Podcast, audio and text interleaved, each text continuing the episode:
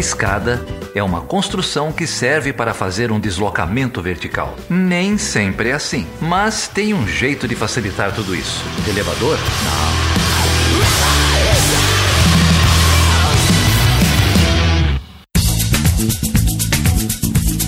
Bem-vindas e bem-vindos, eu sou a Carol Pavese. E eu sou a Débora Prado. E hoje a gente está aqui no Ela Chutando a Escada para falar um pouco sobre um tema que está super em alta, só não está mais em alta do que o preço da gasolina, é, e que é mudanças climáticas. E para isso a gente vai receber aí duas especialistas nesse debate, a professora Helena Margarido Moreira, da Universidade Embi Morumbi, é, e a professora Mariana Balau, da PUC Minas. Isso, então, para quem acha que mudanças climáticas e mulheres não tem nada a ver, a gente convida a ouvir esse podcast e vocês vão ver que tem tudo a ver, como sempre. Porque as mulheres são a solução também para as mudanças climáticas.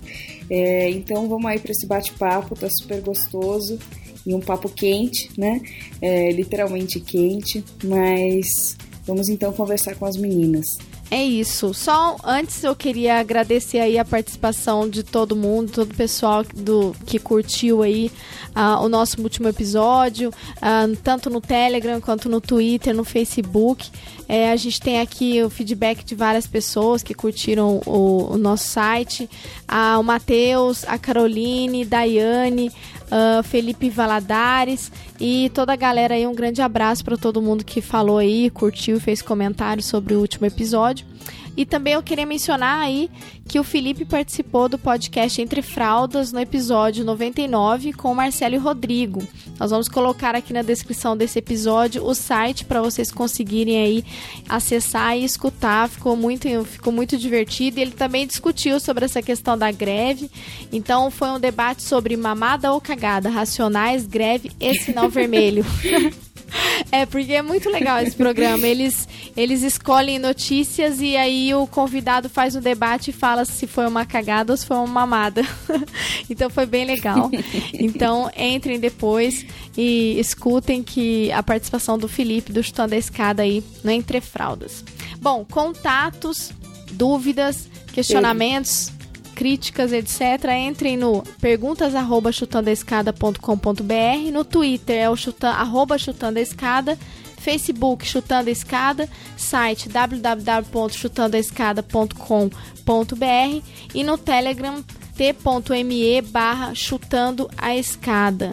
Nós também estamos no portal Deviante, então vocês podem escutar aí o podcast Chutando a Escada através do Deviante. Bom, então vamos lá. É isso aí, vamos bater então um papo super importante, necessário sobre mudanças climáticas e o que, que é a mulherada, o que, que nós mulheres, né, o que, que a gente tem com relação a esse tema e qual que é a relação entre gênero e mudanças climáticas.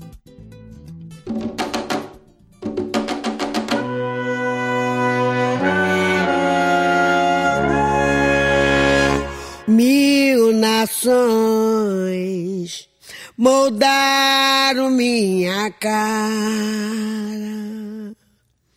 minha voz. Uso pra dizer o que se cala. O meu país é meu lugar de fala.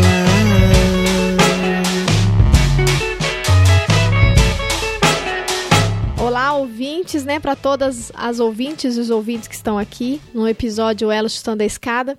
Nós vamos receber hoje, né, Carol, duas convidadas aí mais que especialistas na discussão que a gente vai fazer hoje, né, Carol?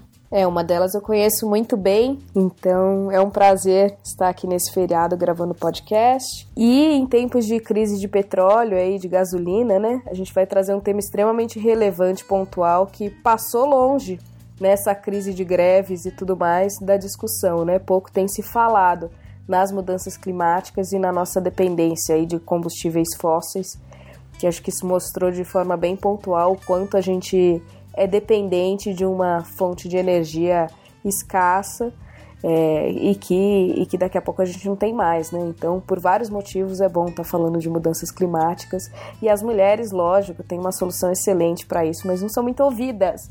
Então a gente vai fazer esse debate agora. Débora, quem que vem falar com a gente aí hoje? Então, para isso a gente convidou aí minha colega de mestrado, né, Helena, que mora em São Paulo, vai me contar depois como é que ficou o ar de São Paulo nesse período aí de greve que eu li na imprensa, que foi a única reportagem que eu li dizendo que o ar ficou bom nesse período.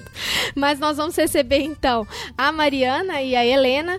A professora Mariana Balau, ela é professora do curso de Relações Internacionais da PUC Minas no campus de Poços e doutoranda em Relações Internacionais pela PUC Minas. Tudo bem? Como é que você tá, Mariana? Tudo bem, obrigada, Débora e Carol, pelo convite. É um prazer ter você aqui com a gente, viu?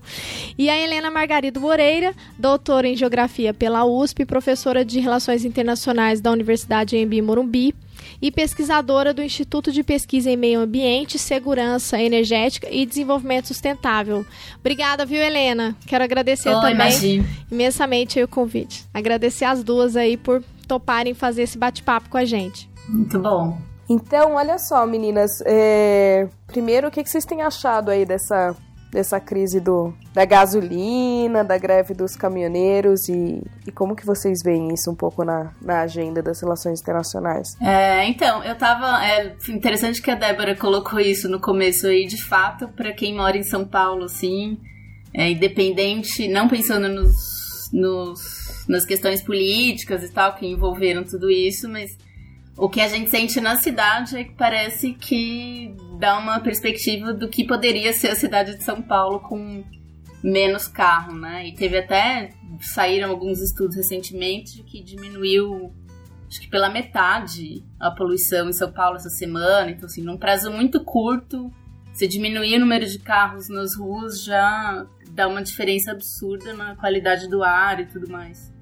E eu acho que isso deveria, pelo menos, fazer as pessoas perceberem como é muito melhor viver numa cidade com menos carro e menos poluição e forçar políticas públicas por parte dos governos locais, né, principalmente aqui no caso, de pensarem mais, implementarem mesmo políticas de mudanças climáticas, né, de redução de emissões. Eu acho que o que aconteceu fez a gente pensar nisso, né? Eu acho que pelo menos nós que estamos mais próximos disso é, eu não sei se foi uma preocupação imediata ou, enfim, é, das pessoas que estão, em geral, ouvindo falar sobre essa greve, né, essa preocupação com é, é, o vício que a gente ainda tem, né, que as sociedades ainda têm dos combustíveis fósseis, mas eu acho que é de se pensar, assim, né, é, uma, um sistema de transporte intermodal aí para o futuro né, no Brasil, a Larissa Basso, da UNB, ela postou um artigo no Mundorama muito interessante sobre isso, né, sobre como essa greve fez a gente pensar um pouco, né, faz a gente refletir um pouco sobre essa necessidade de transição para uma economia verde, né, e para uma economia verde que seja de, baixo carbono. Eu refleti muito sobre isso também e, e assim, pessoalmente eu tive, me deparei com as minha, a minha dependência de carro e o quanto a gente vive essa vive uma vida tão egoísta, né, que a gente também não partilha, que a gente perdeu essa oportunidade de socializar, né? É, eu tive que levar minha filha numa aula e aí tinham algumas mães que escreveram que não podiam ir. E falei, gente, eu dou carona para vocês. E aí descobri que umas duas, três moravam aqui do lado. E todo dia cada uma entra no seu carro, pega a sua filha e leva para o mesmo espaço né? E o quanto a gente tem essa essa não só uma dependência do carro, mas uma falta de, de senso de coletividade mesmo, né? É, e são ações assim cotidianas que, que podiam diminuir aí, né? Levei duas delas, então já ficaram dois carros a menos na rua, né? duas pessoas economizando gasolina. É, então, assim, é bom para o trânsito, é bom para o meio ambiente. Então, essas pequenas ações também nas nossas rotinas, né? Quanto a gente desperdiça combustível e faz um mau aproveitamento dos, dos recursos que a gente tem, assim. É interessante, Carol, porque eu acho que você tocou num pano de fundo do que é a discussão sobre mudanças climáticas, né? Que é esse senso de coletividade mesmo. De que ninguém vai resolver esse problema sozinho, é um problema que precisa de cooperação em todos os níveis, né? Então, é, se isso ajudou pelo menos a gente começar a pensar nisso, né? Pensar em possibilidade, tipo, oferecer carona, ah, tá faltando gás na sua casa, vem cozinhar aqui, não sei, né? Várias. Pelo menos, pelo menos uma vez por semana trocar o carro pela bicicleta, né? E depois aumentar uhum. duas vezes por semana. E aí a demanda por ciclovias e ciclofaixas vai aumentando também nas cidades, em termos de política pública, né? Exatamente. E também um transporte público de qualidade, né? Porque ficou pegar o ônibus também ficou inviável. E esse mostra a qualidade das frotas e, e essa, né, o quanto a gente também é mal servido em termos de, de transporte. E eu tentei sair de bicicleta aqui e foi um horror, porque as calçadas são esburacadas, as ruas não são adequadas, né? Então é. também tem toda uma, é. uma estrutura de cidade que não comporta outros tipos de meios de, de locomoção e fica muito mais difícil. E a próprio conceito de home office, né? Não sei a universidade de vocês, mas a PUC parou nessa semana e a gente continuou trabalhando, né? Porque professora nunca para, mas de casa. E foi incrível ver o quanto, assim, tinham várias coisas de trabalho que eu consegui fazer de casa sem ter a necessidade de ir até o, o trabalho, né? É, e a gente moderniza, passa a ter e-mails e tudo mais, mas a gente continua ainda com aquele modelo de trabalho é, de ir todos os dias para o escritório e tudo mais. Presencial. Né? Então, isso, é, então isso também não é muito, muito climate friendly. Aliás, falando em, em, climate friend, como foi aí? O Débora se parou também? É, Paramos. Se sentiu de... Então, eu vivenciei muito isso que vocês falaram também, né? Aqui, assim, parou, a, a universidade suspendeu as atividades durante toda a semana. É, eu continuei trabalhando aqui home office. E eu percebi que apesar de eu já fazer muito desse processo, assim, é, eu percebi que tinha muito, muita coisa que ainda dava para fazer de casa sem obrigatoriamente precisar deslocar, sabe? Mas para além disso, assim, aqui a gente eu já não sou nem tanto, né? O meu companheiro que já vai de bike pra, pra UFO direto, então ele usa quase que zero o carro. Mas eu não animei de pegar a bicicleta pra ir pra lá, porque é uma, uma puxada, assim, significativa. Então tem que melhorar muito o rendimento físico, assim. Mas eu tenho é, a minha bike leva, também. Quem leva as crianças. É, né? então, eu fiquei pensando, né? A gente tá pensando em alternativas, assim, por exemplo, é uma bicicleta elétrica, que já tem um tempo que o Felipe fala que ele quer ter e tal. E acho que é super legal, porque assim, aqui tem muito morro, né? E aí eu fico pensando nisso, na hora de voltar, só se for na bicicleta elétrica para colocar os meninos.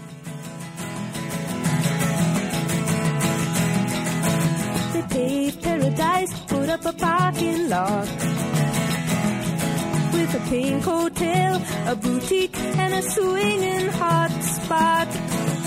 Don't it always seem to go that you don't know what you've got till it's gone? They paved paradise, put up a parking lot.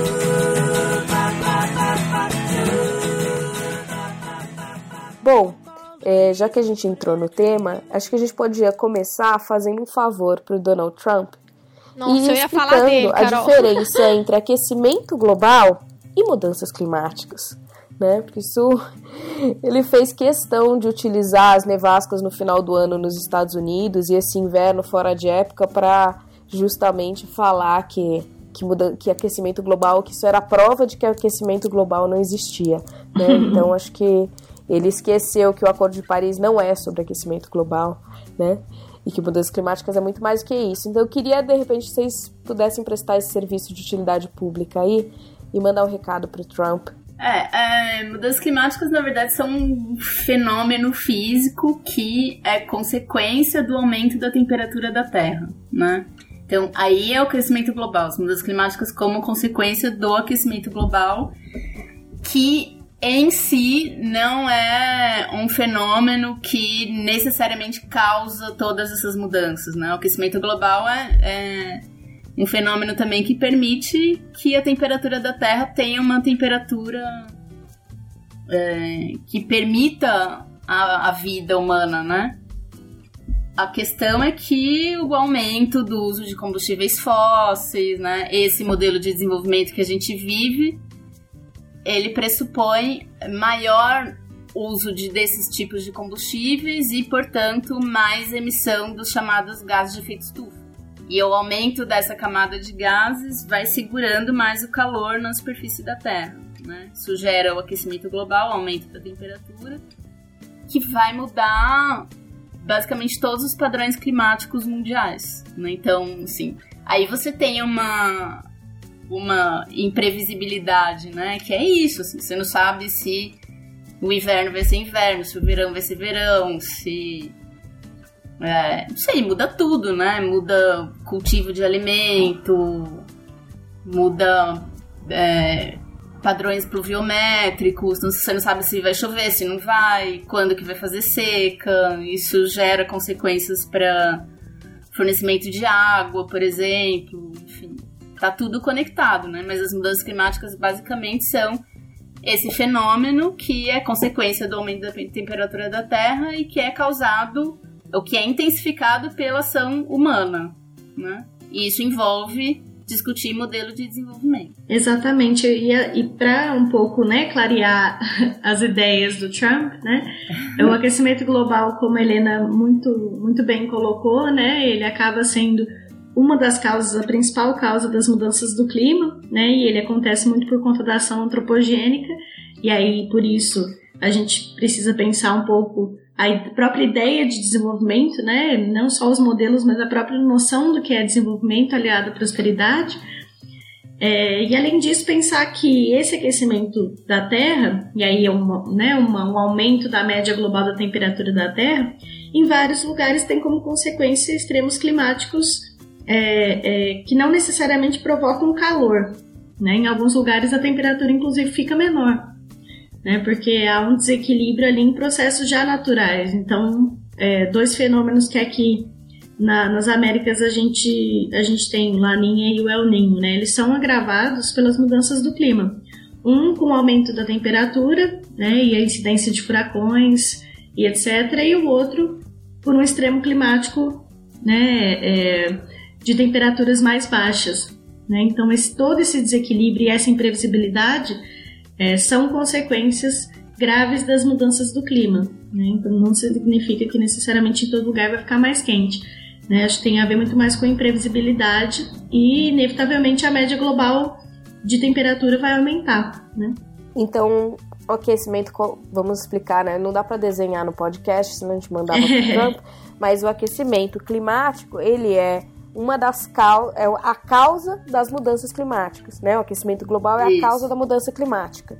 E que também é um efeito, né? Porque a mudança não é só o resfriamento em algumas, algumas regiões, mas é uma mudança drástica no clima padrão. Então, na verdade, a, a nevasca nos Estados Unidos é sim relacionada ao aquecimento global, né? Sendo uma das causas desse aquecimento da temperatura da Terra.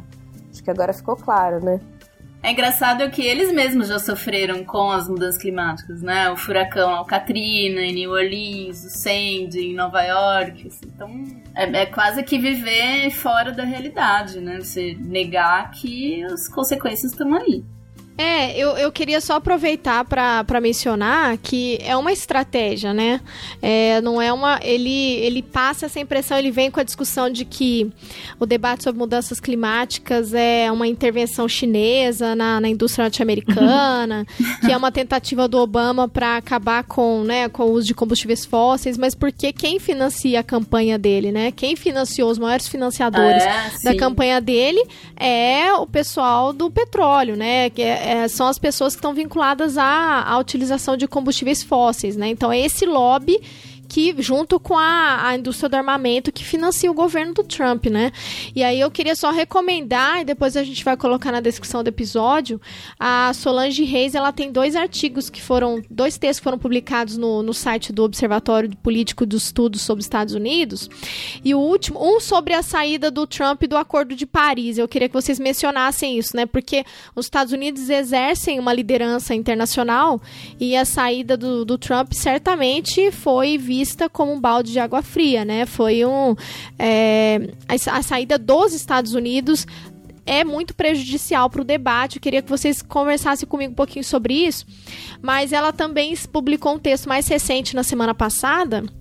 Na semana agora, do dia 21, na verdade, sobre a Agência de Proteção Ambiental e o total desmantelamento dela Né? Então, Trump, por exemplo, cortou o orçamento da agência, é, ele trouxe céticos, né, os chamados céticos climáticos, para trabalhar na agência.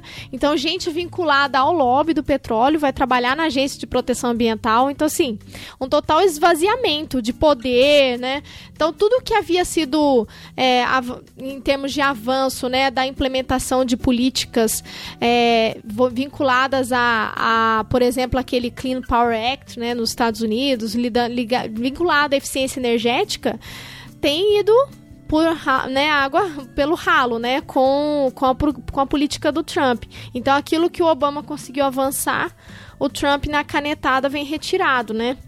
É, mas esse texto é muito bom. O texto da Solange fala justamente sobre isso. Na surdina, a EPA se torna agência de desproteção ambiental. E um outro texto que ela fala sobre o Acordo de Paris.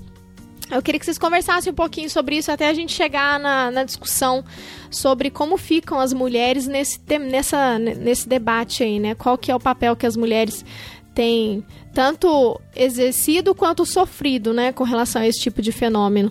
É...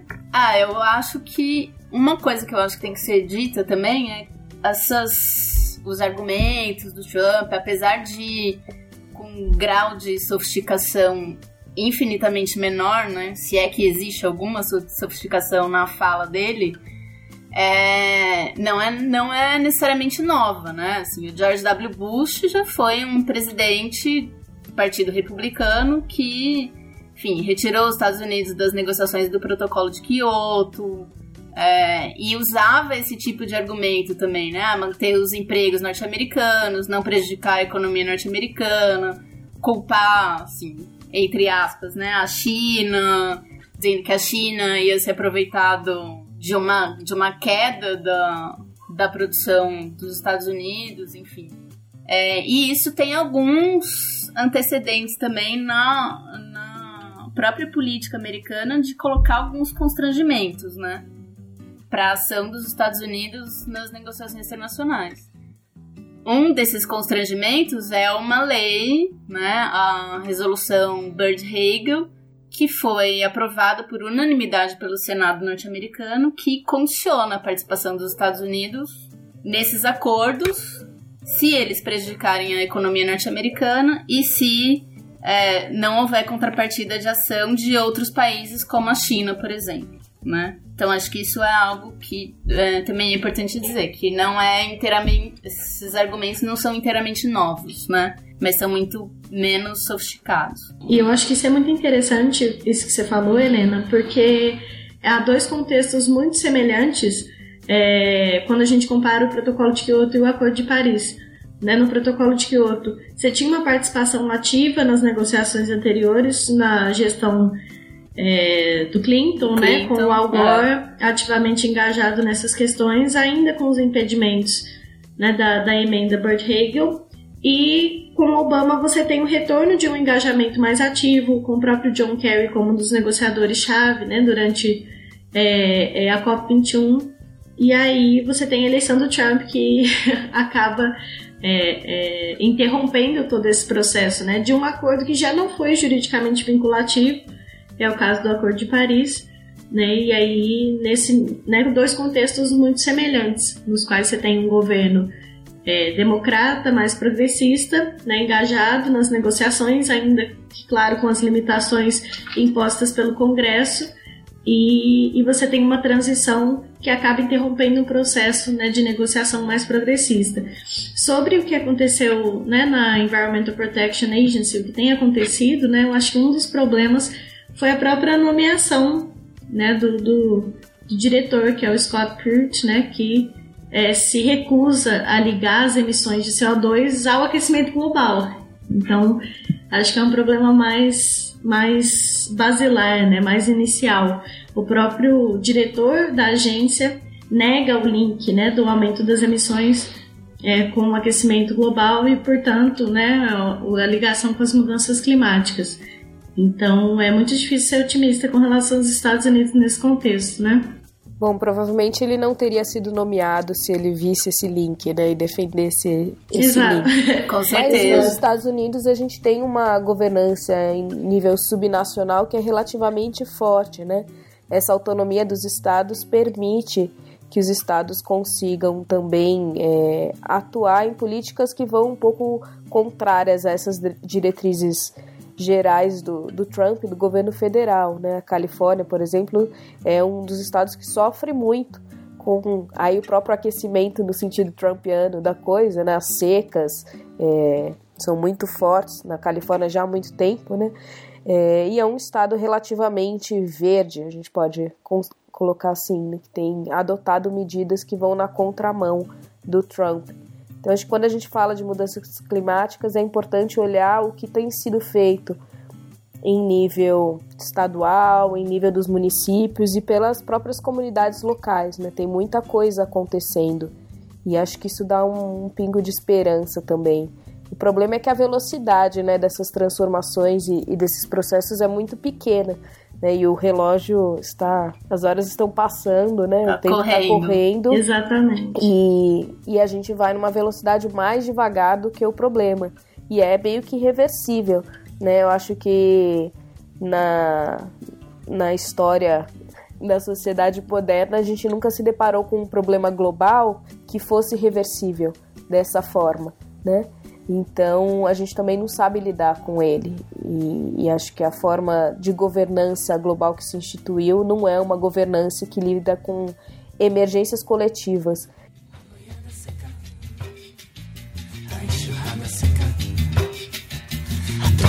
seca, enxada seca. Segue seco sem sacar que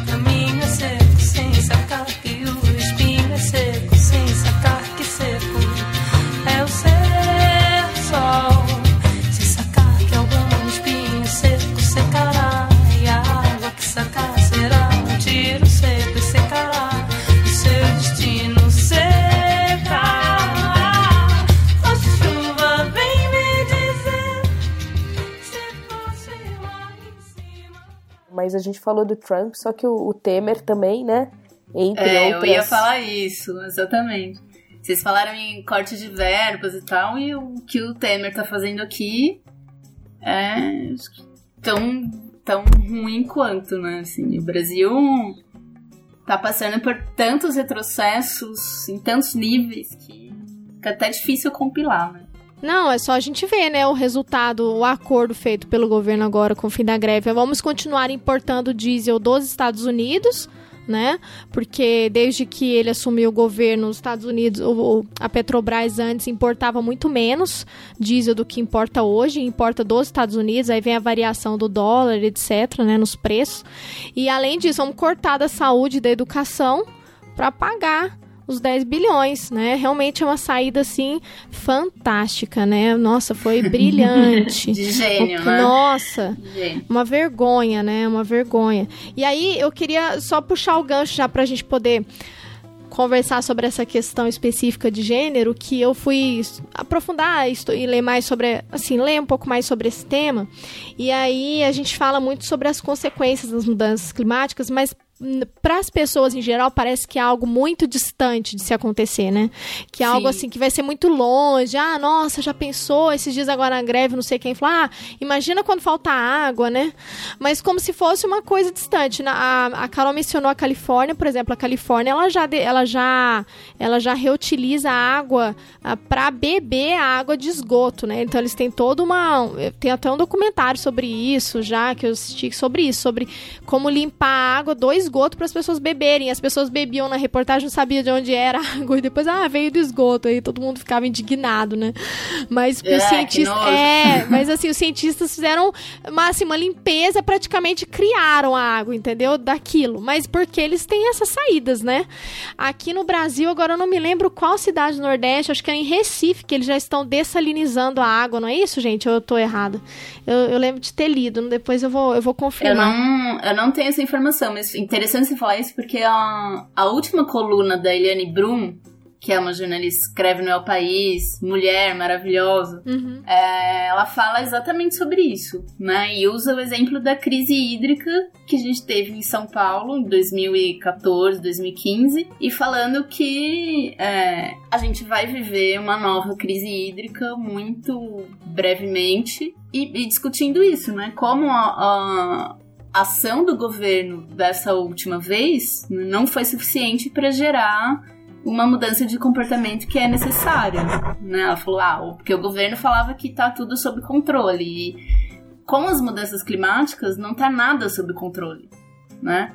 Justamente esse é, é a- a- o motivo mesmo, assim, é tudo muito imprevisível. É. Então você não pode garantir que não, nunca mais vai acontecer, ou a gente sabe quando vai acontecer, né? Porque o, o padrão de chuvas muda, as, os períodos de seca mudam, então você não tem mais como controlar esse tipo de crise, né?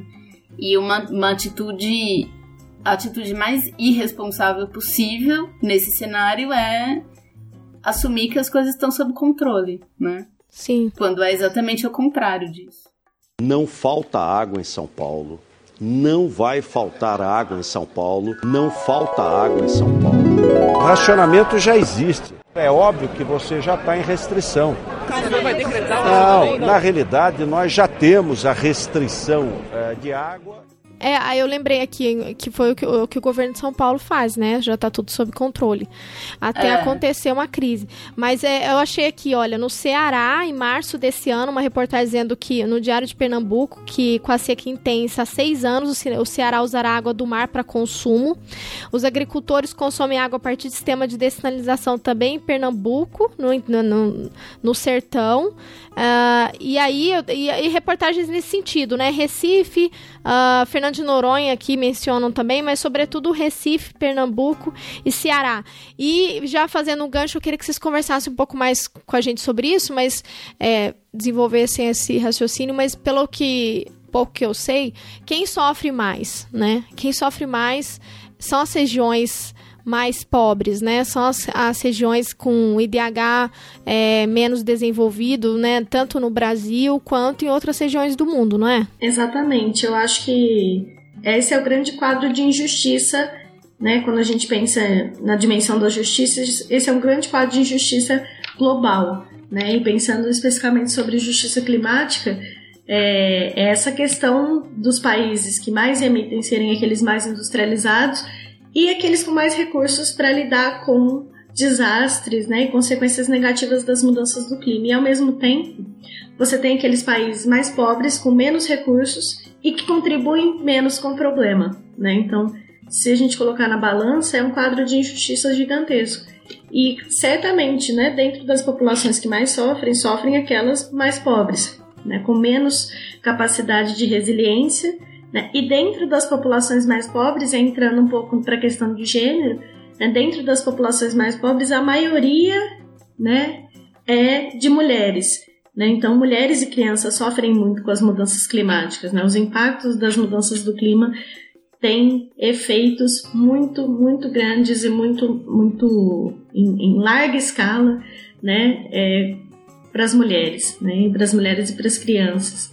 Acho que um exemplo que me chamou muito a atenção, é, lendo um relatório do PNUD, né, que tenta fazer esse link entre mudanças climáticas e gênero, né, é, é um número que, que me assustou demais. Do, você tem anualmente 2 milhões de, né, 2 milhões de mortes por ano, né, então anualmente 2 milhões de pessoas morrem por queima de biomassa dentro das residências, né, dentro de residências.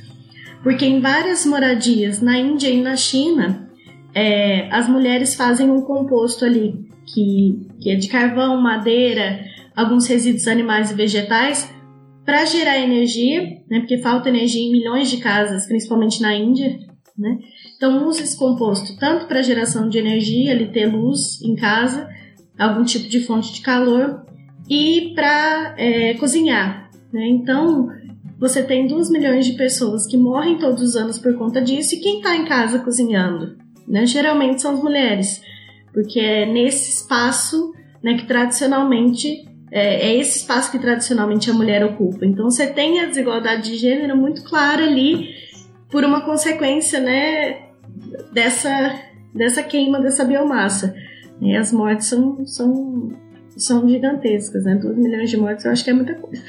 Eu acho que esse gancho é, é muito importante, né? A gente relacionar a, a questão das mudanças climáticas e, e os impactos que ela tem, os impactos sociais, a uma questão de uma desigualdade de gênero que a gente vê nas atividades econômicas né, e no papel social também. Uma delas, acho que é essa atividade econômica, né?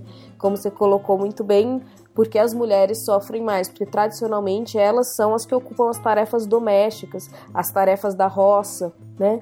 É, essas atividades são os, as mulheres estão mais presentes e, e, consequentemente, sendo sendo os efeitos mais sentidos nesse tipo de atividade, elas têm um impacto, né? Elas acabam ficando mais vulneráveis às mudanças climáticas do que os homens, né? Mulheres e crianças, né? Exatamente. A literatura, principalmente um autor chamado Remy Schill, né, ainda que seja um autor, ele tem uma contribuição interessante para a justiça climática. Ele traz um conceito chamado injustiça composta, né, que é quando é, você tem uma dimensão da injustiça né, nesse caso a miséria e a pobreza, que é agravada por outra dimensão da injustiça, que é a própria desigualdade de gênero e a posição de vulnerabilidade que essas mulheres têm frente ao problema das mudanças do clima. Então, é um pouco que um combo, né? Você tem essas mulheres que já sofrem por conta do papel que elas têm na sociedade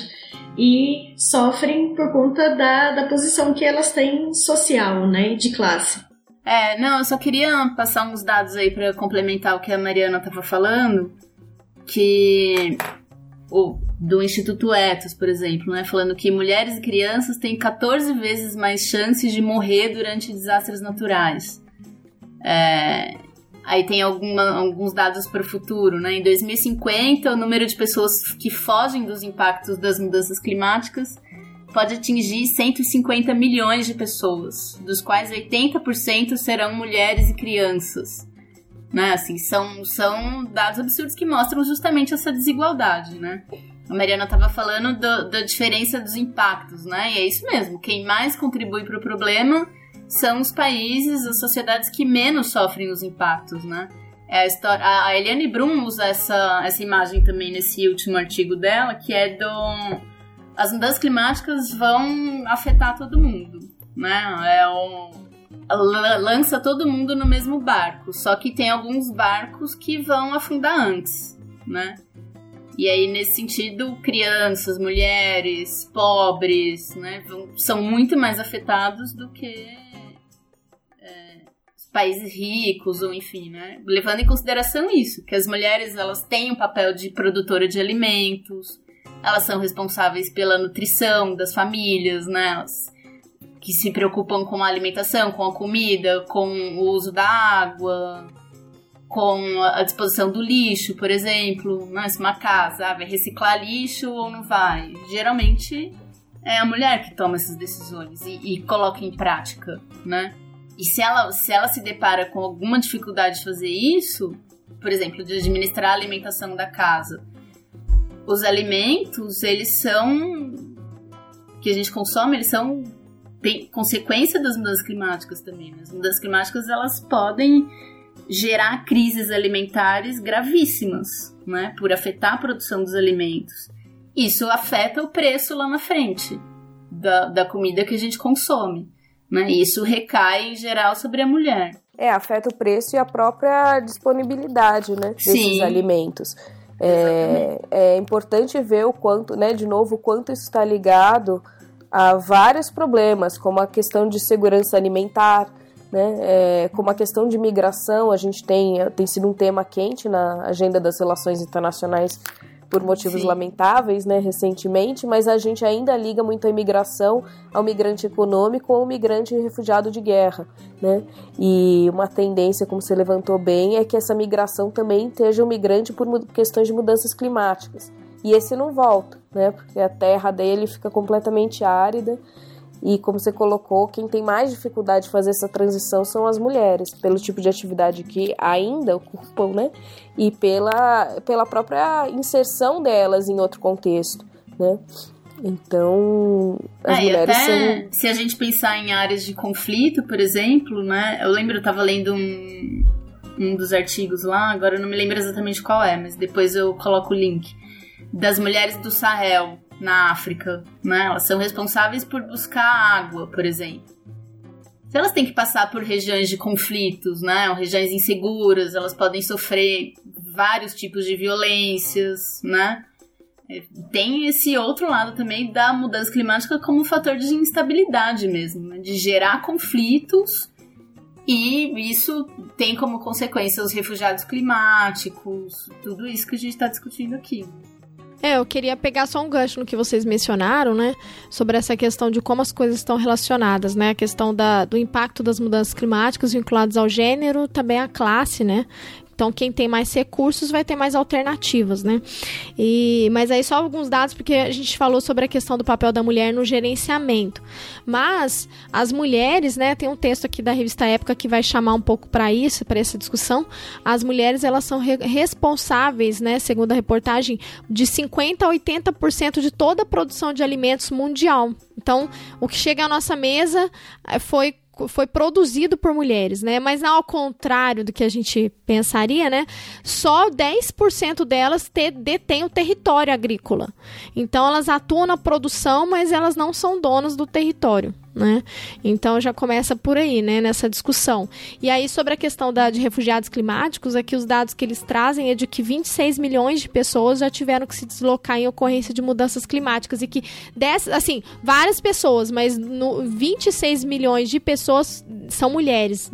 26 milhões de mulheres já tiveram que se deslocar em ocorrência de mudanças climáticas. E aí eles vão mencionar sobre a COP21 que aconteceu em Paris, né? E que vai discutir um pouco sobre, esse, sobre essa questão do gênero. Isso é uma reportagem de 2015, que foi naquele debate ainda que antecedeu né, a construção do Acordo de Paris.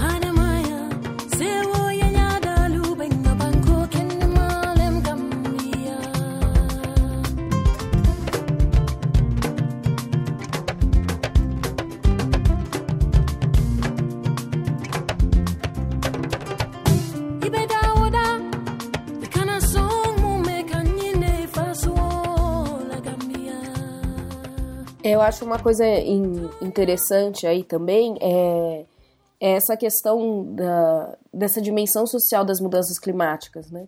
E quando a gente trabalha mudanças climáticas, tem uma divisão de, de tarefas também no discurso. Para o sul global, ela ainda é muito relacionada a questões de desenvolvimento, questões ambientais, e o discurso do norte está diretamente relacionado à segurança energética, né? Então a gente tem um descompasso na forma como isso tem sido debatido e apresentado, é, e a gente pode ver justamente os próprios motivos que, que, que explicam essa limitada participação dos estados é, e o comprometimento limitado deles, ou um comprometimento além da cota, como é no caso da União Europeia, é relacionada à questão de produção industrial e à questão de segurança energética. Né? Então, volta ao nosso ponto da gasolina. Viram questões técnicas, questões econômicas. É, e a dimensão social e até mesmo ambiental ela deixa de ser o ponto principal da, das políticas, né? Assim, o objetivo principal dessas políticas ou a preocupação principal, elas aparecem lá, mas eu acho que é sempre é, com esse, com essa ênfase na questão ainda energética, né? Que é importante, mas isso não não tem que ser. O problema não é só a questão da, das fontes de energia que a gente utiliza, né? Mas é, é, é, trabalhar todo esse impacto das mudanças climáticas. E eu acho que no discurso, não sei, queria ver o que vocês acham aí, Mariana, Helena, se, mas a minha impressão é que esse, nesse discurso as questões sociais e ambientais ainda aparecem como efeito colateral. Né? E o, a preocupação principal tem sido ainda é, a energia, né? E o quanto a indústria ainda está atrelada a isso. Tanto é que os estados hesitam tanto em se comprometer com energias limpas, porque isso vai ter altos custos para a competitividade deles no mercado internacional e para própria para o próprio abastecimento energético deles, né? Então é um preço muito caro fazer essa transição, né? Eu acho que é, a discussão em vários contextos ela é ainda muito macro, né? Ainda que a gente pense alternativas para o nosso dia a dia, eu acho que, que no debate público acaba sendo muito, como, como você mesmo disse, Carol, acaba esbarrando muito na questão energética, nos interesses né, das, das grandes empresas, né, nos, no, nos interesses da indústria do petróleo. Então, é, é uma temática que acaba chegando muito pouco para o nosso, nosso contexto, né, para o contexto do dia a dia, e principalmente em países do sul global, né, e principalmente em países é, é menos desenvolvidos, né, ou em desenvolvimento. Então, é, se pensa muito pouco nas alternativas para esses espaços. Né? Acho que internacionalmente há uma ou outra tentativa né, de trazer esse, esse debate, né, até pelo compartilhamento de experiências entre os países, né, para tentar levar isso para o nível local. Mas as cidades né, ainda se engajam é, medianamente né, com, com, com esse debate, né, e se engaja medianamente com é, o pensamento de políticas públicas, né, com o desenvolvimento de políticas públicas que sejam sensíveis a, a essas mudanças e que sejam, sejam mais, mais próximas de um ideal de sustentabilidade. É, eu acho que é, mesmo a, a, própria construção do regime de mudanças climáticas, né? Assim, como as decisões internacionais elas ficam centradas nos governos, né, nos estados, é, já desde o início da construção já há essa divisão entre sul e norte, né, entre o que os países em desenvolvimento e o que os países desenvolvidos têm que fazer. Então esse é um debate que está presente desde o início da construção do regime. E a, a, a orientação de fato é mais voltada para as questões econômicas.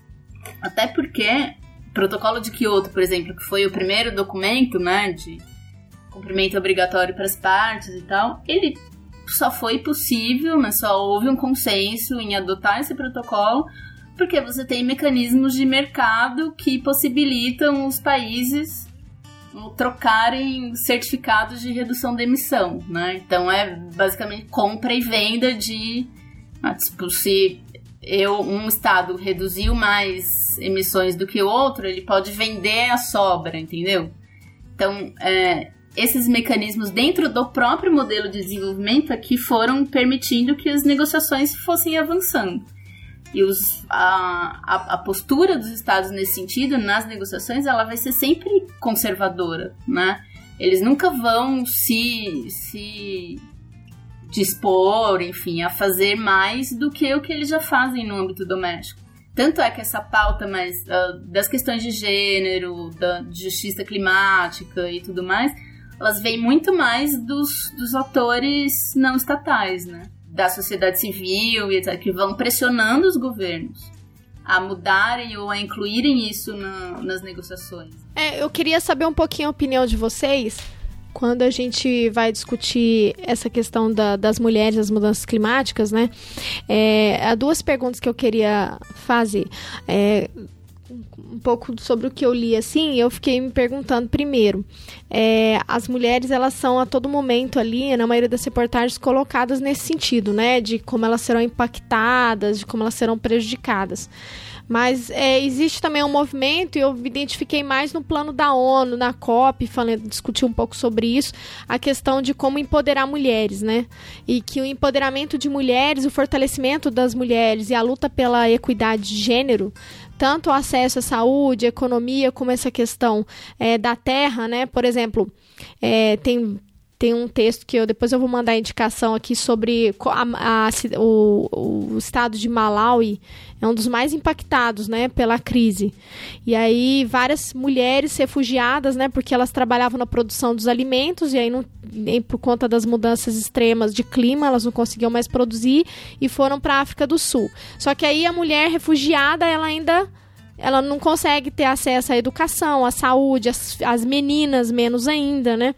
E aí eu queria falar um pouquinho sobre esse movimento de empoderamento das mulheres, de que forma que isso poderia contribuir nessa luta pelas mudanças climáticas, né? É, e a outra questão é falar um pouquinho sobre isso. Eu fiquei, eu fiquei, eu fiquei bem intrigada, porque quando eu fui ler sobre o acordo, o debate sobre o Acordo de Paris, eu vi, eu li lá que a Noruega era contra e ela foi contra a inclusão uh, do gênero nos, nos, debates. Isso me surpreendeu, uma vez que é uma região que historicamente trabalha nessa questão da equidade de gênero, né? Eu queria que vocês conversassem, se vocês viram isso também, enfim, o que, é que vocês identificaram com relação a isso. Com, com relação à Noruega, eu não tinha visto, não, não vi que a Noruega foi contra e tal, mas é, é, é bem polêmico isso, isso suscita essa surpresa mesmo que você colocou, porque um dos relatórios que é base de toda essa discussão né, ambiental, de desenvolvimento sustentável, etc., desde a década de 80, final da década de 80, é o relatório Nosso Futuro Comum, que, que foi um processo liderado pela Gro Harlem Brundtland, que era primeira-ministra da Noruega, né? E é uma mulher que tipo, hoje é enviada especial da ONU para as mudanças climáticas, enfim. É, sempre foi, sempre teve um trabalho muito é, ligado às questões ambientais e tudo mais, né? Então é surpreendente mesmo que a Noruega não, não assuma um posicionamento favorável a isso. É, quanto à questão do empoderamento, sim, falando mais, que eu acho que é uma perspectiva interessante também, né? Falando um pouco primeiro da própria estrutura da, da convenção. É, é interessante ver como você tem mulheres em, em posições de comando, né, no, na própria secretariado da convenção e tudo mais. E eu acho que isso reflete também na, na tentativa de incluir mais essa discussão sobre gênero nas próprias negociações, né? Então, por exemplo, a Cristiana Figueires foi uma das secretárias executivas da Convenção do Clima, né? Ela foi nomeada em 2010, era uma diplomata da Costa Rica e tudo mais, e ela que liderou o processo de negociação até o Acordo de Paris. Ela sai em 2016, assume a Patrícia Espinosa, né, que hoje é secretária executiva da convenção e que foi ministra das Relações Exteriores do México. Que além de especialista em mudanças climáticas, ela tem uma atuação muito forte nas discussões sobre gênero, né? Luta pela igualdade de gênero e tudo mais.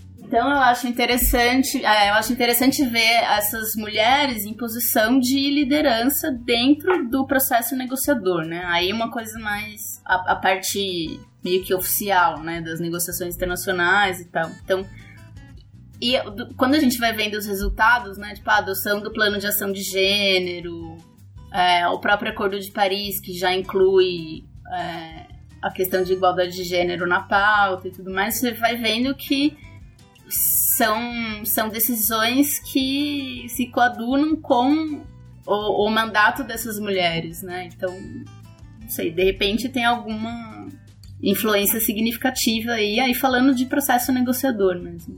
Eu acho que tem um exemplo que acaba juntando muito o conhecimento local que as mulheres trazem, né? E assim, uma particularidade é, até tribal e a formalidade do regime, né? Que é, é um exemplo que se aproxima muito do que eu estudo, né? Que eu estudo as presidências das conferências das partes ao longo dos anos, né? Então, tanto das partes signatárias da Convenção de 92 quanto das partes signatárias de Kyoto e agora pensando no né, contexto de, de Paris, uma das COPs mais interessantes foi a COP 17, né? Que contou com uma presidência feminina, né? A Maite Noana Machabane, né? Ela é, na África do Sul tem uma relevância né, do ponto de vista dos movimentos sociais para clima, né? Então, é, pró-conservação ambiental e ela foi presidente, então o presidente da COP ele acaba organizando as negociações, convidando as delegações,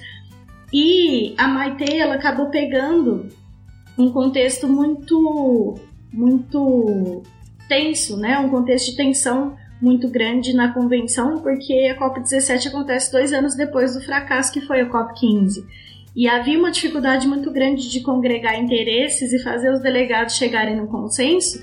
E ela, né, que tinha um conhecimento local muito importante ali, ela traz uma estratégia denominada Indaba, né, que é uma estratégia que vem de algumas tribos da África do Sul, e aí chama atenção aqui para a tribo Zulu especificamente. E essa estratégia consiste em incentivar os delegados e delegadas a colocar em primeiro lugar nas negociações os limites daquilo que poderia ser aceito ou não na mesa de negociação.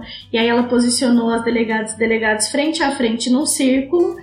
É, e isso, que é uma estratégia super simples, né? Colocar todo mundo no círculo, acaba acelerando né, o processo de negociação e as indabas são feitas até hoje no contexto das COPs. Então foi uma contribuição né, de uma mulher importantíssima, de uma mulher forte, né, em posição de liderança.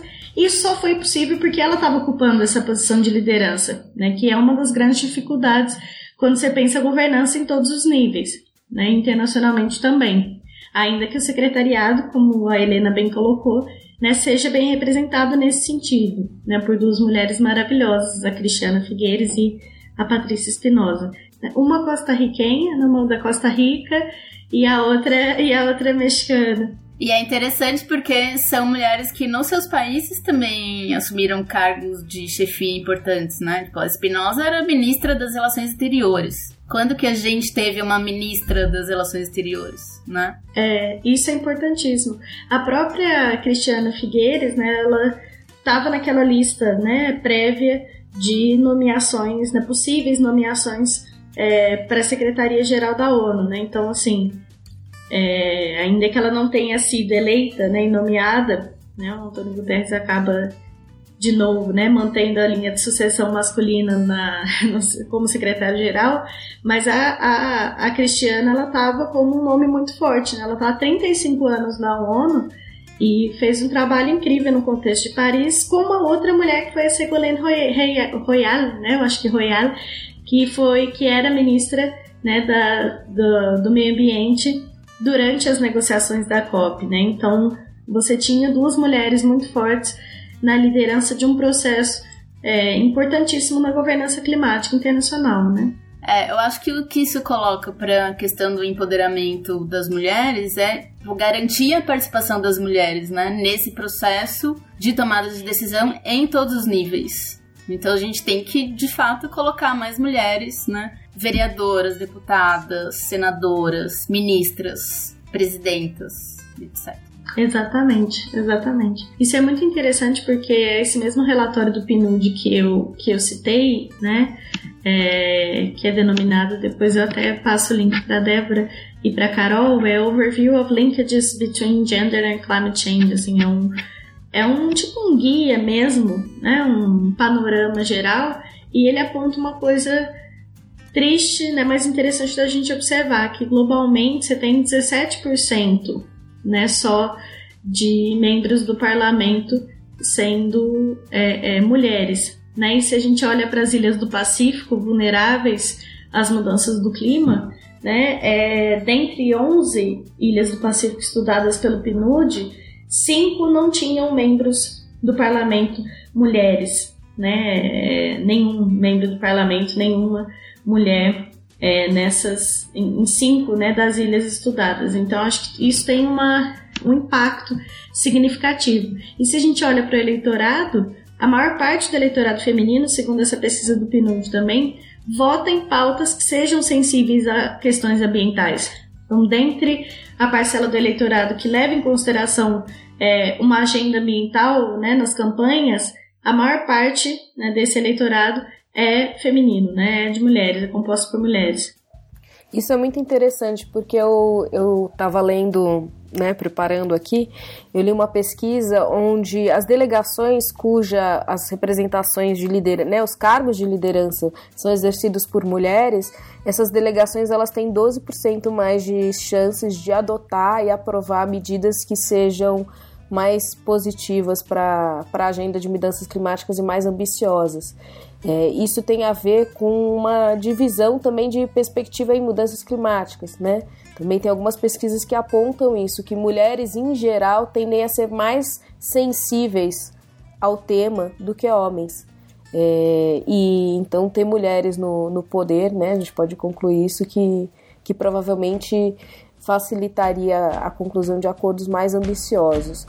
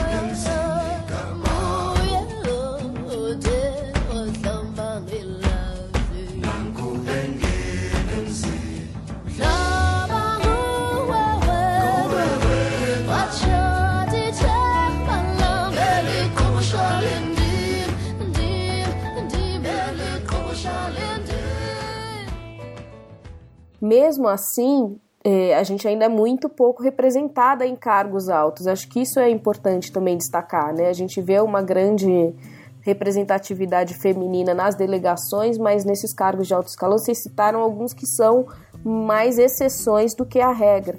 Né? Tem uma pesquisa, um relatório do Global Gender and Climate Alliance, é, que, que pesquisou justamente isso, esse gap em mudanças climáticas, e eles colocaram que em 2015 só 12% dos ministros de meio ambiente eram mulheres no mundo, né? Uma organização, o World Energy Council, que vai trabalhar justamente com essa parte importante de energia, é, só 4% dos chairs em, em, mais de um estudo que eles fizeram com os 92 comitês nacionais, né, em 92 países, só 4% dos chairs são mulheres e 18% secretários, né, ocupam cargos de secretariado. Então essa a gente ainda está, né, a gente teve algumas iniciativas de, no âmbito das COP, então do NFCCC principalmente, para melhorar isso principalmente desde 2000 da COP 7, né, onde a gente tem a primeira menção a essa representatividade feminina é, nas, nas delegações, mas também tem, tem alguns estudos que mostram que essa participação ela deu uma estagnada, né? Então um, um, outro que a gente vai postar o link aqui, de 2008 a 2016, é, a participação das mulheres nas delegações nacionais aumentou de 30% a 36%, depois caiu para 32%. Então a gente não tem saído dessa média aí de 30% nas representações, né? É, lógico que tem diferenças, como a Mariana colocou, por delegação, mas em média a gente não compõe nem um terço dessas delegações, né? E aí, se a gente for analisar esses cargos também mais altos, é, isso se perde mais ainda. Isso é muito interessante porque é um reflexo da própria representatividade é, domesticamente, né? Porque tanto a presidência da COP, né, que é composta por um ministro ou uma ministra das relações exteriores ou do meio ambiente, né? Depende da, da, da sede, né? A sede tem alguma autonomia para escolher quem vai representar e geralmente, né, os ministros, é, os ministérios não são ocupados, né, os cargos de ministros não são ocupados por mulheres, tanto as delegações, né, que você tem ali uma, as delegações geralmente são compostas por diplomatas, né, ou os próprios ministros também do meio ambiente, né, enfim, e, e nesses cargos você tem uma representação muito baixa, né, de mulheres. Então, acho que acaba sendo essa representação em nível internacional acaba sendo reflexo da desigualdade em nível doméstico. É, tem uma outra coisa aí também que é, mesmo que a gente tenha ministras de meio ambiente, por exemplo, como a gente teve, né, dois, dois exemplos uh, importantes foram a Marina Silva, que foi ministra do meio ambiente do governo Lula, e a Isabela Teixeira, que foi ministra do meio ambiente do governo Dilma Rousseff. É, são duas mulheres assim com prestígio internacional, né, com conhecimento, com atuação na causa e tudo mais mas que dentro da estrutura doméstica interna, é, os, os, interesses desses ministérios vão estar subrepresentados. Né? Porque você tem outros ministérios mais fortes, entre aspas, e mais importantes, entre aspas, que são liderados por homens. Você tem o Ministério da Agricultura, o próprio Ministério das Relações Exteriores, são são órgãos, né, vão ser ministérios que vão atuar de forma até a inibir uma, uma posição mais inovadora e mais avançada das próprias ministras do meio ambiente, né, que vão ter uma dificuldade interna significativa para colocar a sua visão, seu pensamento, suas ações em prática. É, eu acho que isso que você mencionou, Helena, que vocês estão conversando, acho que faz todo sentido quando a gente pensa, por exemplo, que, em geral, sobretudo em momentos de crise econômica, a temática ambiental é totalmente relegada, não vou nem dizer segundo plano, não é nem segundo plano, ela é invisibilizada mesmo, né? Porque, por exemplo, nos anos 90, né, tem, a gente teve aquele debate das décadas da confer, das conferências, né? Aquela expectativa de que o sistema multilateral é, no pós-Guerra Fria, né, é, levaria a uma possibilidade de avanço nessas temáticas de direitos humanos, né, discussão sobre meio ambiente, de gênero, né? Que são coisas que estão vinculadas, né? Mas aí a gente vem com muita força na agenda internacional na discussão de segurança, de combate ao terrorismo, a discussão de refugiados sempre vista como um problema de segurança e não como um problema de direitos humanos né? Então, até agora a gente viu, né, que a questão dos refugiados climáticos do norte da África fugindo para a Itália, né? Então, assim, a gente tem várias situações, né, em que as mudanças climáticas impactam as populações, sobretudo as mais pobres e em, com, consequência disso as mulheres, né? E, e isso não se discute, né? Porque é colocada uma agenda que é mais forte, por exemplo, os Estados Unidos, não, a gente precisa retomar a economia, então vamos fortalecer a indústria do petróleo, a produção de combustíveis fósseis, porque, né, então essa é a agenda que começa a ganhar espaço. Então isso é muito revoltante, né, porque em última instância a discussão de meio ambiente fica parecendo aquela coisa de perfumaria, sabe assim? Ah, não, isso é perfumaria. E quando a gente conversa muito sobre a discussão de atores subnacionais, né, diferentemente dos Estados Unidos, que, por exemplo, a Califórnia tem adotado um acordo que até a gente tem debatido isso, como isso gera problemas, porque é um Estado fazendo política externa, né? E, na, e, na, contramão do governo nacional, né? Como, se em algum momento a Suprema Corte vai barrar, porque eles têm assumido compromissos juridicamente vinculantes, né? Então, negociando internacionalmente, né? Até na COP agora, acho que foi na COP 23, ah, eles pediram para fazer parte do acordo e aí não conseguiram porque eles não são estados, né? Então, um acordo entre estados, mas conseguiram um espaço. Acho que depois eu pedi para vocês explicarem melhor isso daí, que eu estudo governos subnacionais, mas eu sei pouco sobre essa discussão é, no plano da, das COP. COPs, né, das conferências de meio ambiente. Mas é, nos governos locais aqui no Brasil, a gente vê aquela questão também, ah, a gente adota os objetivos de milênio da ONU, mas para para divulgação, assim, porque na prática isso não acontece, né?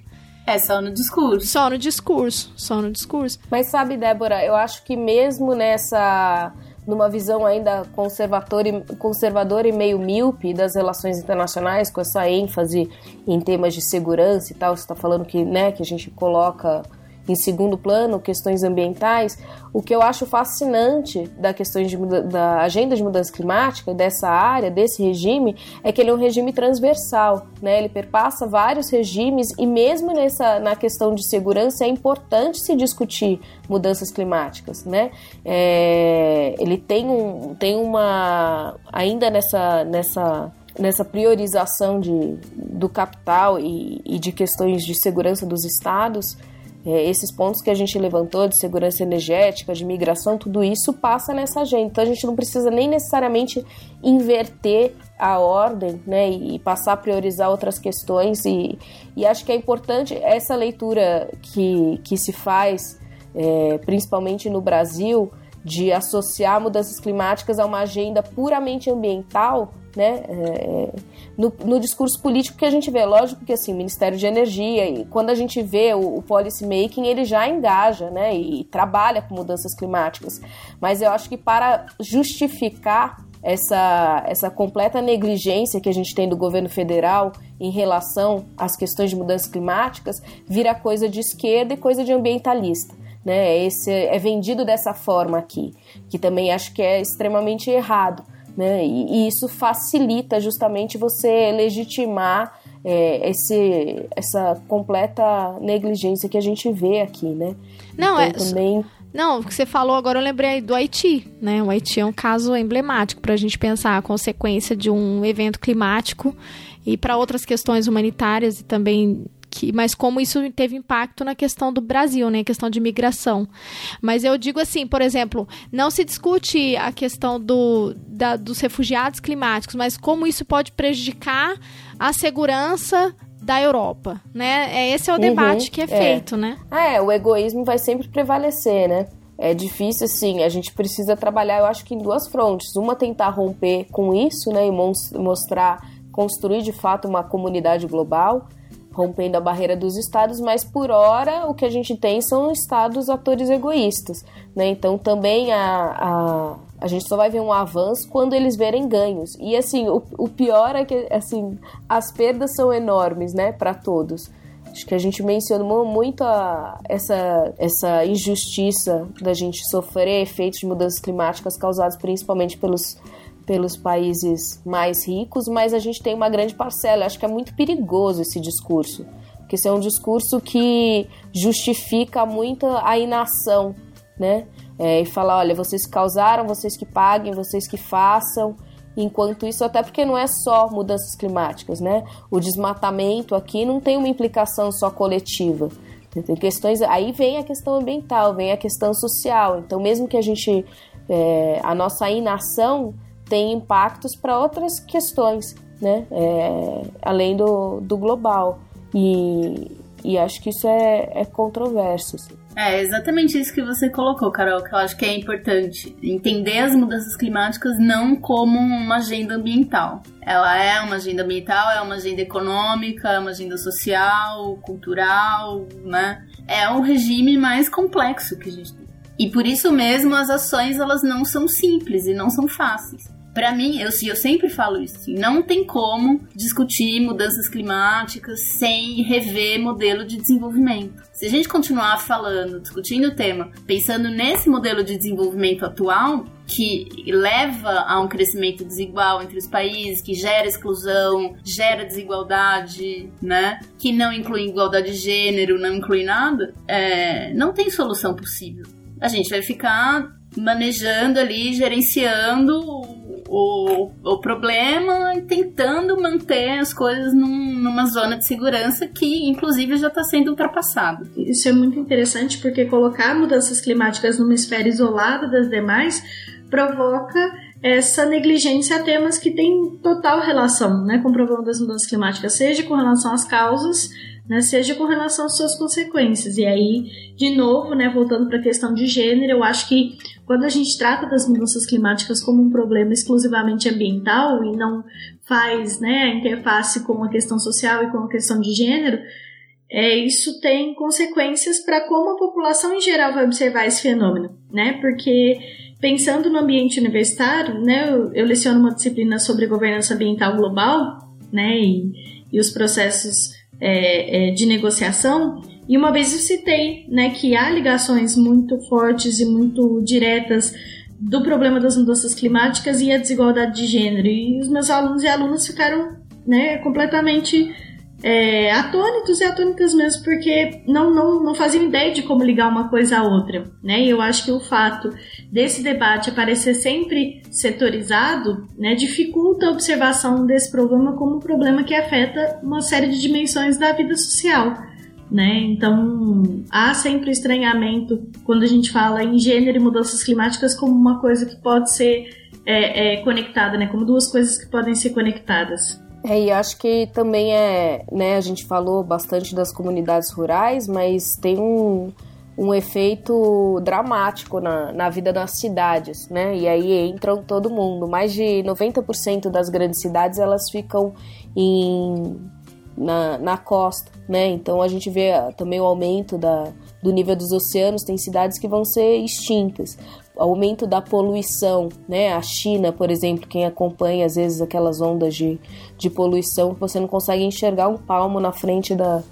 É, a, própria, a própria questão de São Paulo, né? É só você ter tido uma greve, o quanto isso melhorou a qualidade do ar.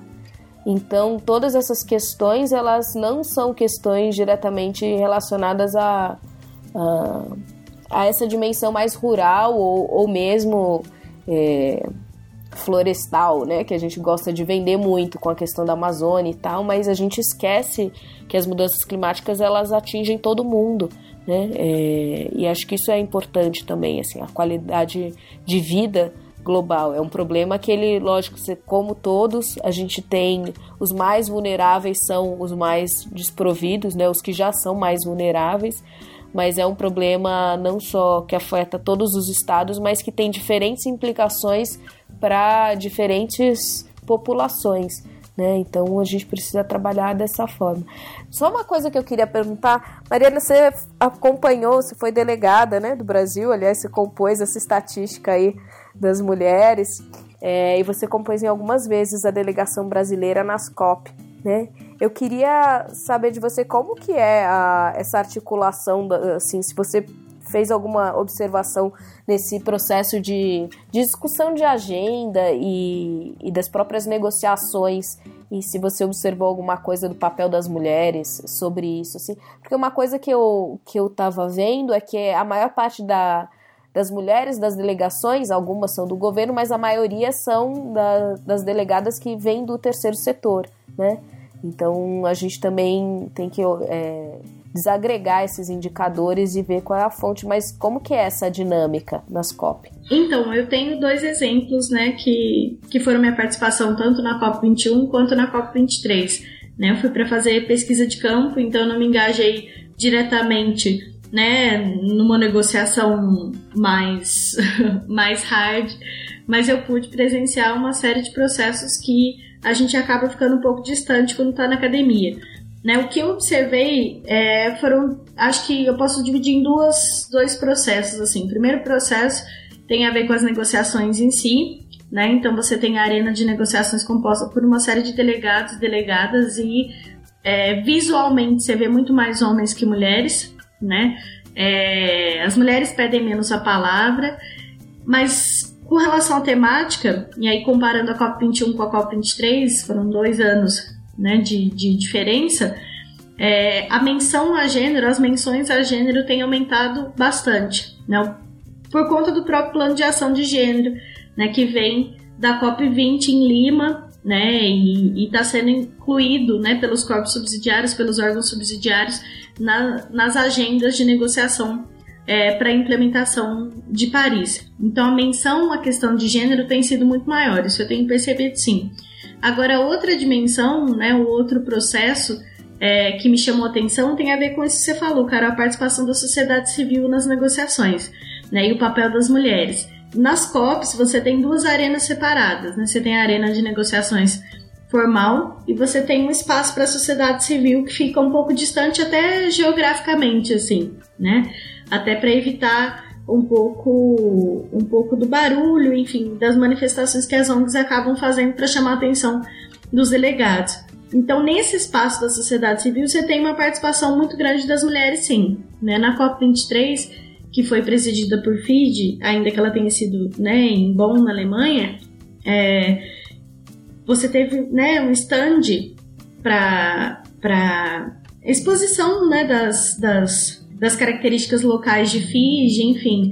E, e ali você tinha muitas mulheres né, engajadas em mostrar o que o país tinha, em, em trazer à tona as dificuldades que os países ilhas têm né, de, de, de mitigar e se adaptar às mudanças do clima, até pela sua própria posição geográfica. E, em geral, as mulheres muito engajadas nesse espaço né, chamado Espaço de Gerações na COP21 e, e na COP23 Espaço da Sociedade Civil. Né? Então você tem os estandes e nesses estandes uma participação feminina bastante engajada.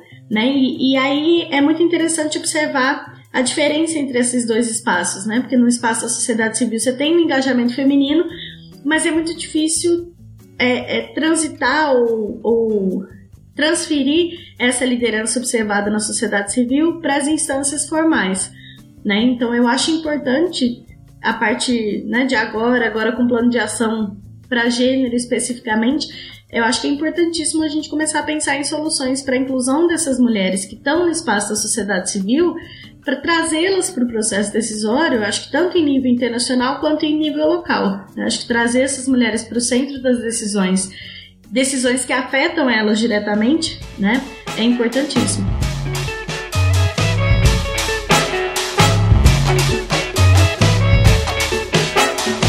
Mil nações moldaram minha cara, minha voz.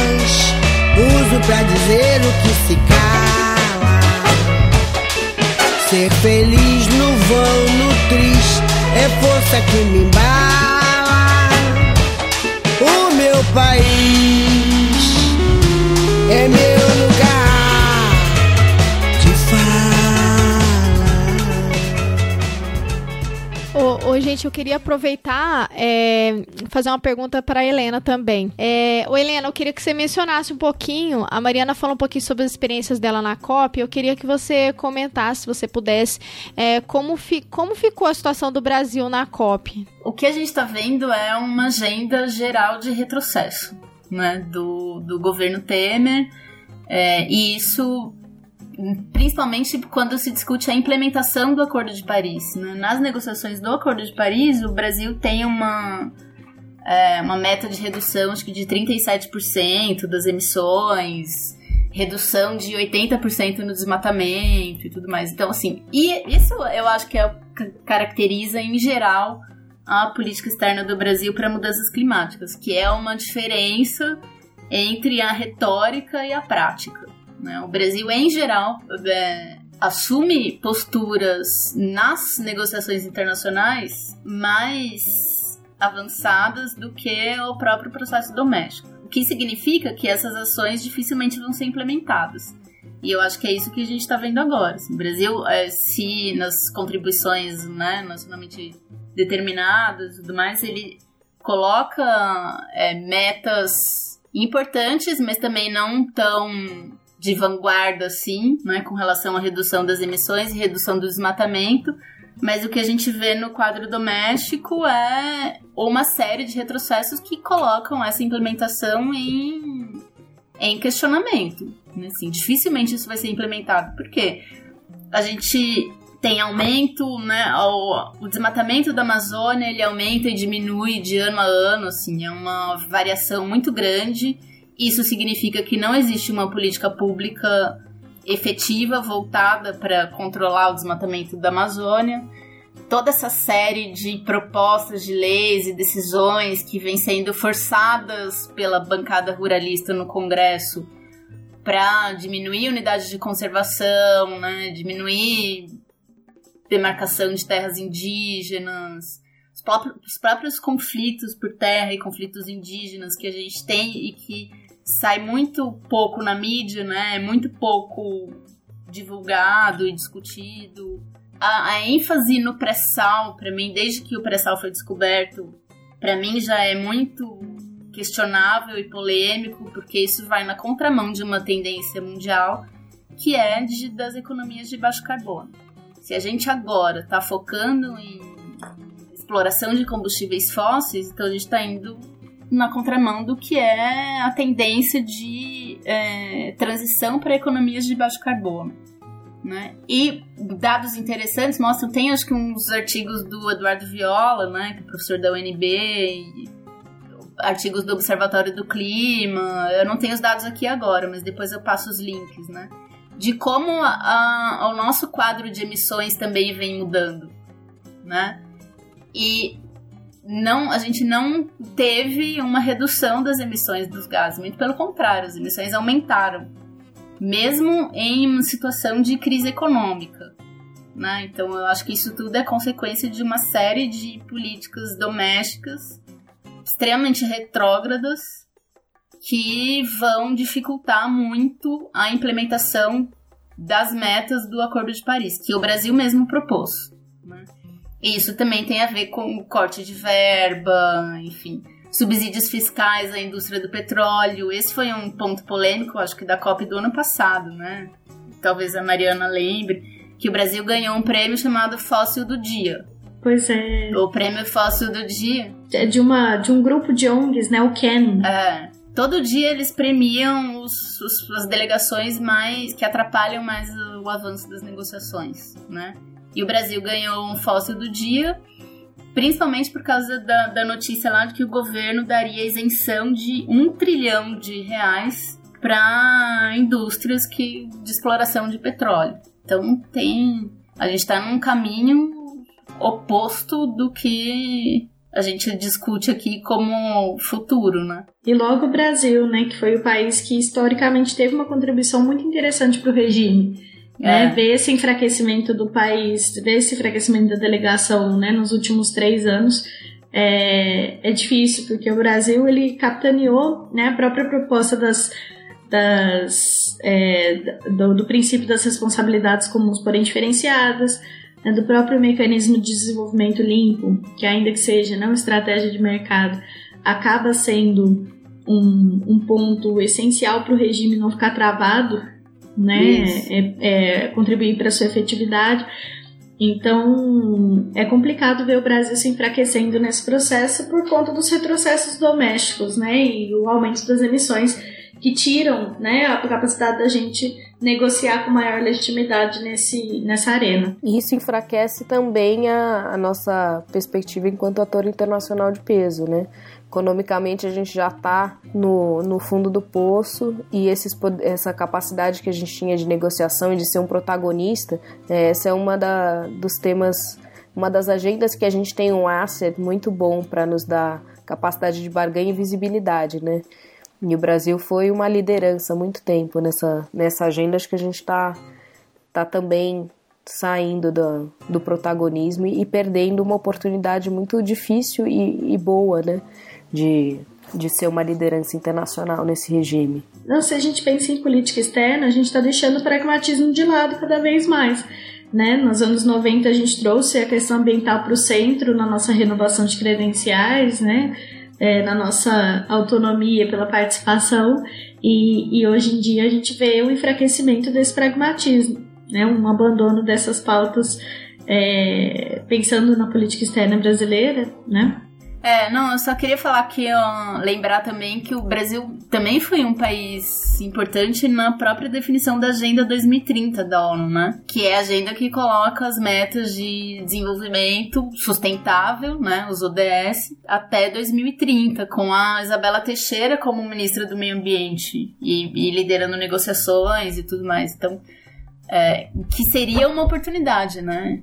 Vejo a Agenda 2030 da implementação dos, dos ODS como uma oportunidade que a gente está deixando escapar. Isso, isso é interessante porque os próprios ODS acabam é, alargando o conceito de desenvolvimento sustentável, que é um conceito problemático, né? E trazendo a questão de gênero aliada também ao combate é, à degradação ambiental, enfim, e à promoção de uma economia verde de baixo carbono. Né? Então, seria uma arena ali muito mais palpável e muito interessante para a atuação brasileira. Né? E a gente acaba perdendo essa oportunidade. E tem um, só para dar um, um, detalhe aí, uh, dentre os objetivos do desenvolvimento sustentável, a gente tem o, o de combate às mudanças climáticas, e dentro desse, uma das metas é promover mecanismos para a criação de capacidades para o planejamento relacionado à mudança do clima e a gestão eficaz nos países menos desenvolvidos, inclusive com foco em mulheres, jovens e comunidades locais e marginalizadas. Então, assim, tem essa perspectiva, ela, ela tá, né, no Acordo de Paris, no Plano de Ação de Gênero e tá na Agenda 2030 da ONU, né, que a, a, parte que torna isso tudo eficaz é ser implementado localmente. Então, isso tem que virar política pública, isso tem que guiar né, a igualdade de gênero e tudo mais, inclusão social, tem que guiar a implementação dessas políticas. É, agora vamos. Tempos sombrios, né? Em todos os lados. Sempre que a gente discute aqui, a gente conversa separado, que a gente precisa terminar com um clima mais otimista, mas as, conclusões são É sempre sempre, ruins.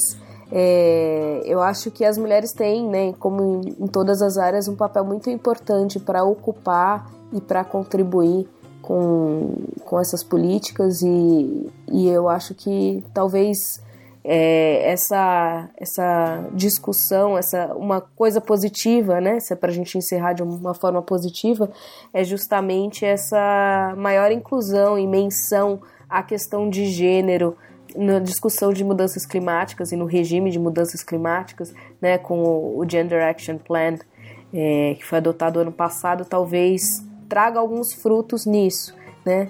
Ah, o grande problema é que isso sempre esbarra na, na implementação em nível nacional. Né? Então, de nada adianta a gente ter delegações com um pouco mais de mulheres se a, a formulação da agenda e das preferências é, na própria posição nas COPs não inclui elas, né? quando isso é feito no nível nacional.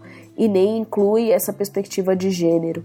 Mas acho que é um, um ponto positivo, né? Vamos esperar aí para ver se se a gente também muda essa realidade. Meninas, é, a gente queria agradecer, né? Encerrar essa discussão, mas antes disso, tá na hora de chutar a escada. Eu juro, eu nem tava lá. A culpa não foi minha, foi dela. Essa maldita escada que derrubou a minha amiga. Ai, gente, eu queria chutar a escada pro T. Pode Mas, chutar. né, eu acho que já chutaram bastante. né? Então, chuta a escada pro Temer e chuta a escada também pro ah, Scott Pruitt, então, já que a gente falou dele, que é o, o, o chefe, né, o líder da Environmental Protection Agency norte-americana, né, e pro, e pro Trump, né, acho que os dois juntos, de mãos dadas, nessa recusa, né, em ligar é, CO2 e, e o problema das mudanças do clima, né, as emissões de CO2 e o problema das mudanças do clima fazem um serviço gigantesco para a governança ambiental internacional, né, para a governança climática. Então eu chuto a escada para essa para esse rumo, né, é que a política norte-americana está dando é, para a gestão da questão ambiental, né, e climática. Ah, mas aqui de lado eu vou chutar a escada pro Temer também, tá, gente? Com certeza. Belo chute, Ah, Mariana. eu, eu acho que chuto a escada pro pensamento retrógrado em geral, assim. De achar que a, a mulher não tem que participar do processo político, né? O que. é, ou de voltar a economias de com uso intensivo do carbono, assim, eu acho que pensamento retrógrado é o que atrapalha avanço da- das políticas e avanço do desenvolvimento e pensar modelo de desenvolvimento, fazer esse debate nacional que é tão importante, né? Então, todos que se encaixem nesse pensamento, eu chuto a escada. Isso aí. Que é pra quem se sentir incluído, né? muito bom, muito bom. Pra que a carapuça servir. É, exatamente. Foi muito bom o papo, eu gostei demais. Eu acho que é um tema, assim, super importante que a gente precisa debater, mais do que urgente, né? A Carol fala, a gente tá meio que. A, a velocidade das mudanças estão muito maiores do que, do que as respostas a elas, né, gente? Isso é uma coisa muito preocupante. Mas a gente tem que seguir aí na luta, né? Seguir na luta e.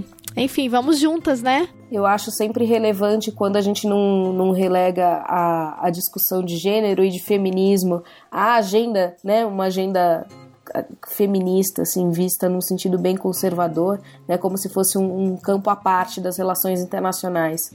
É, acho que cada vez mais a gente precisa é, ver que não, não existe feminismo, né? Assim, separado. Feminismo, a questão de gênero, ela tem que estar em todas as, todas as disciplinas. Né? E, e, quando a gente faz esses debates que nem a gente fez hoje, acho que é muito gratificante sinalizar isso, né? Eu comentei com algumas pessoas que a gente ia fazer esse tema, eles, nossa, mas mulher, mudanças climáticas, né? Como assim? Então acho que a gente mostrou que tem tudo a ver, né? É, e é isso, meninas. Ou depois do que a gente entrevistou a Catiuxa, eu sempre fico com culpa quando eu falo meninas. E aí, é isso, mulheres? é verdade. Mulheres, meninas, mulheres, todas. mulheres, princesas, o que vocês quiserem.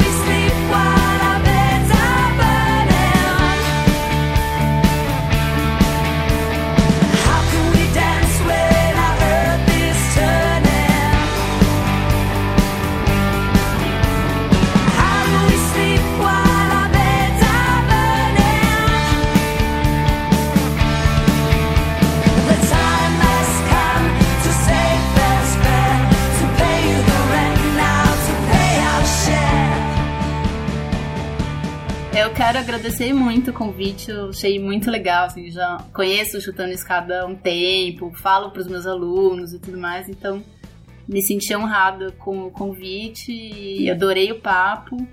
E é isso, né? Vamos engajar as mulheres aí no processo político também, né? A gente tá sofrendo as consequências e não tá tomando as decisões. Então... Isso. É verdade. Exatamente. Eu também queria agradecer muito o convite, né? Sou super fã do Chutando a Escada e, e, e, sempre às vezes eu comento com a Carol, né? E, e às vezes fico sabendo das pautas de antemão.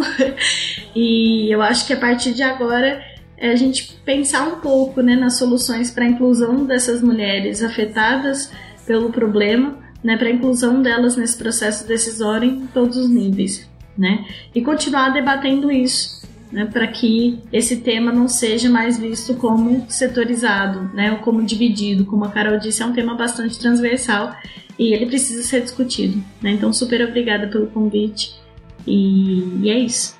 Obrigada, gente. Obrigada por vocês terem aceito o nosso convite. Foi uma honra tê-las aqui. E um grande abraço para todas e todos os ouvintes também, né, Carol? E até o próximo Isso, episódio. Fora Temer. Fora Temer. Sempre. fora Temer. Temer, parente, aí vai a corja toda. Ai, meu Deus, esses homens dão muito trabalho.